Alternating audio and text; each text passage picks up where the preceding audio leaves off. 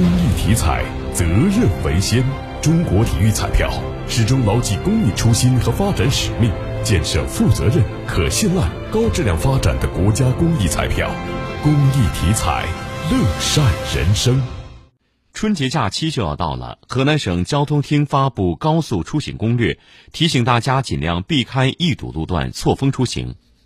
根据假期安排，今年一月三十一号零点到二月六号二十四点，七座及以下小客车可以免费通行全省高速。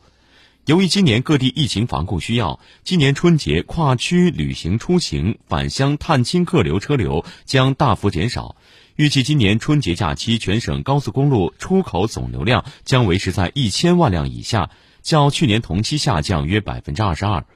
七天假期交通量将呈现前低后高的特征。除夕全省高速公路出口车流量将达到假期最低值，随后逐步回升，到假期最后一天的下午将出现返程高峰。